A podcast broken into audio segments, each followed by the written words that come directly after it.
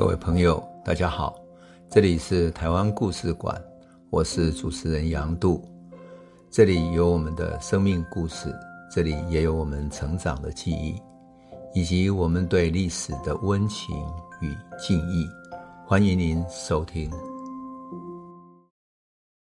各位朋友，大家好，我们讲过了一九九五年亚太营运中心的挫败之后，那是台湾历史的一次转折点。那么第二次的转折点是什么呢？一九九零年代很重要的转折点是一九九六年台湾第一次的总统直选。我们都知道，过去台湾的总统选举在两蒋的时代都是通过国民大会来选举总统，所以得以继续连任。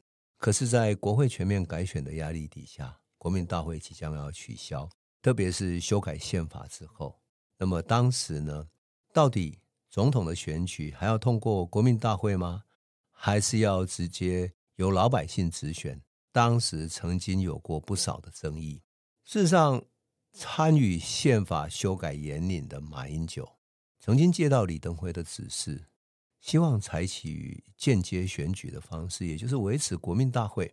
那么像美国一样，选出了选举人团，由选举人团来选总统。因此，马英九就朝这个方向去演练。可是想不到的是，李登辉后来改变了心意，反而在外头社会上不断在呼吁总统直选、总统直选的声音之下，在这个呼吁之下呢，他最后决策是采取了总统直选的政策，所以修宪就朝这个方向改了。那么这个方向一改之后，整个台湾的内部情势就巨变了。原本大家。对于参与总统选举，事实上因为是间接选举，所以参与的意愿没那么高。可是直选之后，仿佛许多人都可以诉诸直接民意了，因此充满了希望。那不仅是当时国民党的参选者李登辉充满希望，而且他要直接参选作为第一届的直选总统。当然，民进党方面也派出了总统的参选人。那就是彭明敏跟谢长廷，而在国民党内呢，还有另外一组人，就是林洋港跟郝柏村，还有第四组人是谁呢？就是陈履安，陈履安搭档的是王清峰。那这四组人呢，完全不同的性格。事实上，李登辉要选，为什么国民党内还会有另外一组人呢？就是林洋港他们呢？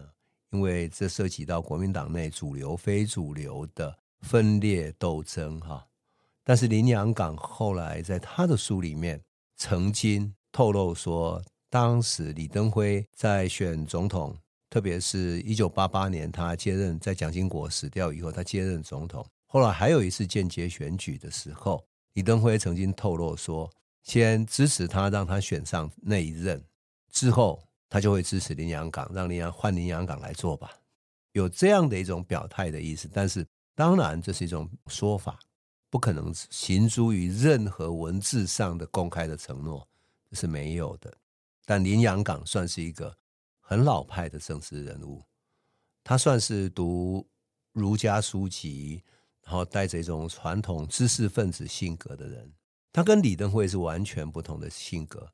李登辉比较像是从日本战国时代的历史里面学到了各种谋略，运用这些谋略。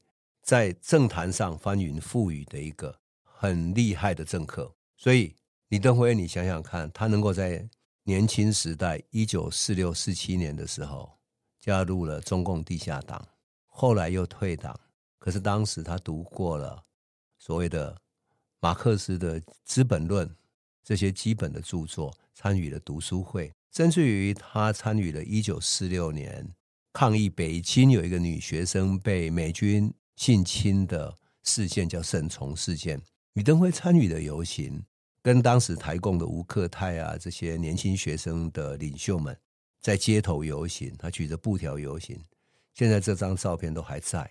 那么后来他退党之后，他转而投身到学术界里面去，但他退党的理由是什么？李登辉说他是因为宗教信仰的关系。那么李登辉退党是怎么退党的呢？我在这里愿意跟我们的朋友透露一个秘辛，因为哦我曾经在天津南开大学那里访问了一位老先生啊，叫徐茂德先生。那么徐茂德先生就是当年帮李登辉办理退党的老先生。当时他说的很清楚，他说李登辉通过了组织上的关系跟他表达。那因为徐茂德是当时中共地下党里面属于学生这个党部的负责人，所以李登辉要跟他申请退党，因此他就约李登辉见面。约在哪里呢？约在衡阳路。衡阳路当时是一个比较。繁华兴盛的商业区，所以约在那里呢，不会引起太多注目。在七楼下见面之后，两个人走到公园里，简单交换。他就问李登辉说：“你确定真的要退党吗？”李登辉就跟他说：“因为他信仰基督教，他太太也信仰基督教，而共产主义是无神论的，所以他想要退党。”徐茂德说：“还有没有其他原因？”其实李登辉还有一个原因，是因为他觉得。学生党部里面有一些其他年轻的学生，其实是充满了政治的企图心，有政治野心的，所以他想要退党。这是他私下里面跟其他的啊学生说的。当然，徐茂德也知道。后来他就说：“好，如果是因为宗教信仰的关系，那就比较难改变了。那这样好了，你再回去想一想，一个礼拜之后，我们在原来这个地点见面。想好了，我们就再做决定。下个礼拜见面的时候。”徐茂德还是问李登辉说：“你确定要退党吗？”李登辉说：“他确定了。”那么徐茂德于是说：“好，那退党就是我会把你的这个退党的办理清楚哈。但是我们互相许诺做一个互相的承诺吧。就第一个，你不要暴露我的身份，我也不要暴露你的身份。我们互相守住这个秘密。这个守住秘密很重要，因为。徐茂德跟共产党这边要守住李登辉的秘密，而李登辉也要守住徐茂德这边的秘密，因为李登辉接触的其他人是中共的地下党党员，他当然知道了一些地下党员的身份，还有名单，这是要守住的秘密。第二个，我们彼此不要做互相对不起的事情，就是你不要在其他地方去攻击我，我不要在其他地方攻击你，我们互相尊重。大体上就是这样的一个原则底下，李登辉办了退党。当然，后来李登辉在台大读书之后，后来又加入了农复会，呃，进入政府部门工作等等的。作为年轻的农经学者，受到国民党的赏识。其实很多人都在说李登辉一直在隐藏他的身份，甚至于蒋经国都不知道这些事情。但是我不相信。我为什么不相信？依照蒋经国做情报的性格以及他的缜密的习惯，他不会没有掌握这个部分。他一定掌握到李登辉曾经参加过共产党，而且退出过共产党。但是蒋经国为什么愿意相信他？我相信跟蒋经国的背景是有关系的，因为蒋经国是跟他一样，蒋经国在俄国留学的时候参加过共产党，而且在那里受过很艰难的训练，他深深了解什么是共产党内部的思想。乃至于他的思维方式，我相信蒋经国对于李登辉有一种比其他人更深入的了解，所以他愿意用这个人作为他要培育的人才。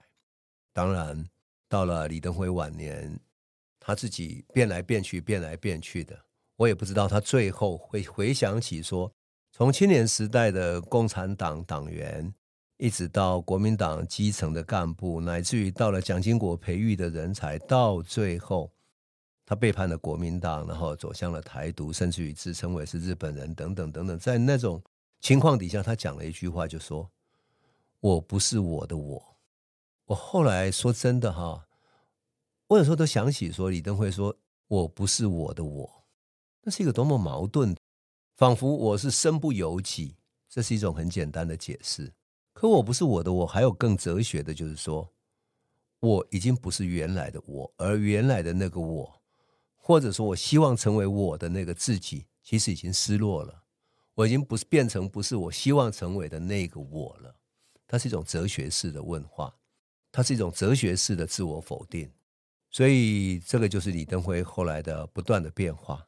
那么，他的政策当然也不断变化。那么，一九九六年的总统直选，也是在李登辉翻云覆雨的政策变换之下，突然变成总统直选。当然，他完全呼应了当时的民意要求，所以举办总统直选。那么国民党内因为李登辉的几次权力斗争之后，分成主流派、非主流派，后来有一些啊出来组党，有新党等等等等，这个都是当时的啊许多曲曲折折的故事。讲起来，因为有很多内幕啊，所以我也不想在这里浪费很多时间去分析。但是，一九九六年终究是台湾历史非常关键的一个时刻。那么，林洋港跟郝柏村两个就代表的一个是什么？一个是台湾在地的士绅，在地的读书人的典型，是蒋经国所培养的在地的政客，那就是林洋港。林洋港当过台湾省主席，也当过内政部长，啊，是一个酒量非常好的人。我记得啊，我在当记者的时候跟他们吃过饭啊，吃饭的时候，林洋港常常用那种他特殊的阿港伯的口音哈，要做喝什么呢？喝那种表面张力，就是他要把酒杯倒到上面要凸出来一层，他叫做喝表面张力的，然后拿起来一杯干掉。当然很多人都跟他喝到醉酒，特别是我们报社的许多记者喝到大醉呢。他真的酒量非常好，当然他也过世了哈。那么当年呢，林洋港以他的豪爽、诚恳、草根性而受到民间的欢迎，而郝柏村呢？郝柏村是代表外省籍的，外省籍的这些老兵们，或者说原来传统思维的方式是支持他的。当然，民进党这边，彭明敏是早期流亡的一个学者，他写了《台湾自救宣言》，而《自救宣言》呢，在当年是犯禁忌的，所以后来彭明敏曾经因此坐牢，后来出来之后被监视，结果就在国民党每天监视之下。他居然搭上了美国的飞机，然后流亡，等于是逃出去了哈，潜逃出去。后来当然人们说，乃至于他自己的传记里面也说他是化妆，化妆之后搭上了美国的飞机，持了美国人的护照，搭上了他们的飞机。我想应该就是外交的飞机，因为外交飞机是不用经过机场身份检查啦、查哨等等的，他很容易过关，然后就走走掉了。他化妆成外国人，最后飞到瑞典去。那么，经过多年的流亡之后，在李登辉把黑名单取消，然后开放了之后，他回来了。回来之后，重新取得他的身份，取得他的选举权，所以他参与了。他等于是作为反对运动的大佬，代表民进党，代表反对运动的历史传统出来竞选。他在学界有很高的声望，可是他的角色就是有一点点。跟台湾接不上地气，他比较像是一个流亡的学者。当然，搭配他的是谢长廷，口才非常好，很容易在草根的演讲里面去鼓舞群众啊，吸引群众，很幽默，很会讲笑话。就这样子的搭档。当然，还有第四组人是陈履安跟王清峰，这两者呢，完全是宗教信仰一般的人。那么，陈履安是一个佛教徒。所以我当时曾经去他的竞选总部，里面都是一堆佛教徒，基本上他们都在里头吃素，吃素也不打紧。后来呢，他们在选举的活动中采取叫做全台湾的行脚，他带着竞选总部的人在台湾用走的，从西海岸走过去，然后看到各地的污染的土地、生活艰难的老百姓，一点一滴慢慢去关怀，然后慢慢把。这个关怀通过了他在竞选的这个过程，把这个关怀给散播出来，希望大家来共同关怀台湾这一片土地，关怀艰难的生存的老百姓。所以，它是一种爱与关怀的选举，是一场悲悯的选举。而他悲悯里面是希望什么？希望避免战争。因为一九九六年大选的前一年，一九九五年，美国国会通过了邀请。李登辉到美国去进行演讲，到康奈尔大学进行演讲。可是你邀请台湾的一个总统去演讲，其实已经啊违背了原来美国跟中国之间一个中国的承诺，也就是你等于公开了承认这个总统的身份嘛。那你邀请总统的身份这个人去演讲，这是一个政策上的背反。中共当然表示抗议，可是。美国的说法说，李登辉曾经是康奈尔大学的学生，所以我们用私人的身份邀请他来。其实中间有一点暧昧的东西。可是中共为了阻止这件事情，就发起了台海危机，也就是开始对台湾射飞弹。我记忆非常深刻，是从九五年到九六年要选举的前夕，哇，台湾风声鹤唳，当时有许多有钱的人也非常紧张，很快去处理，去把资产外移，或者去买了外国的护照，乃至于啊、外国的身份证，办移民等等，就是做万一战争打起来的准备。事实上呢，台湾有两种社会，一个呢是有钱有闲有能力去做准备的，准备出逃的人，所以他们做了这些准备。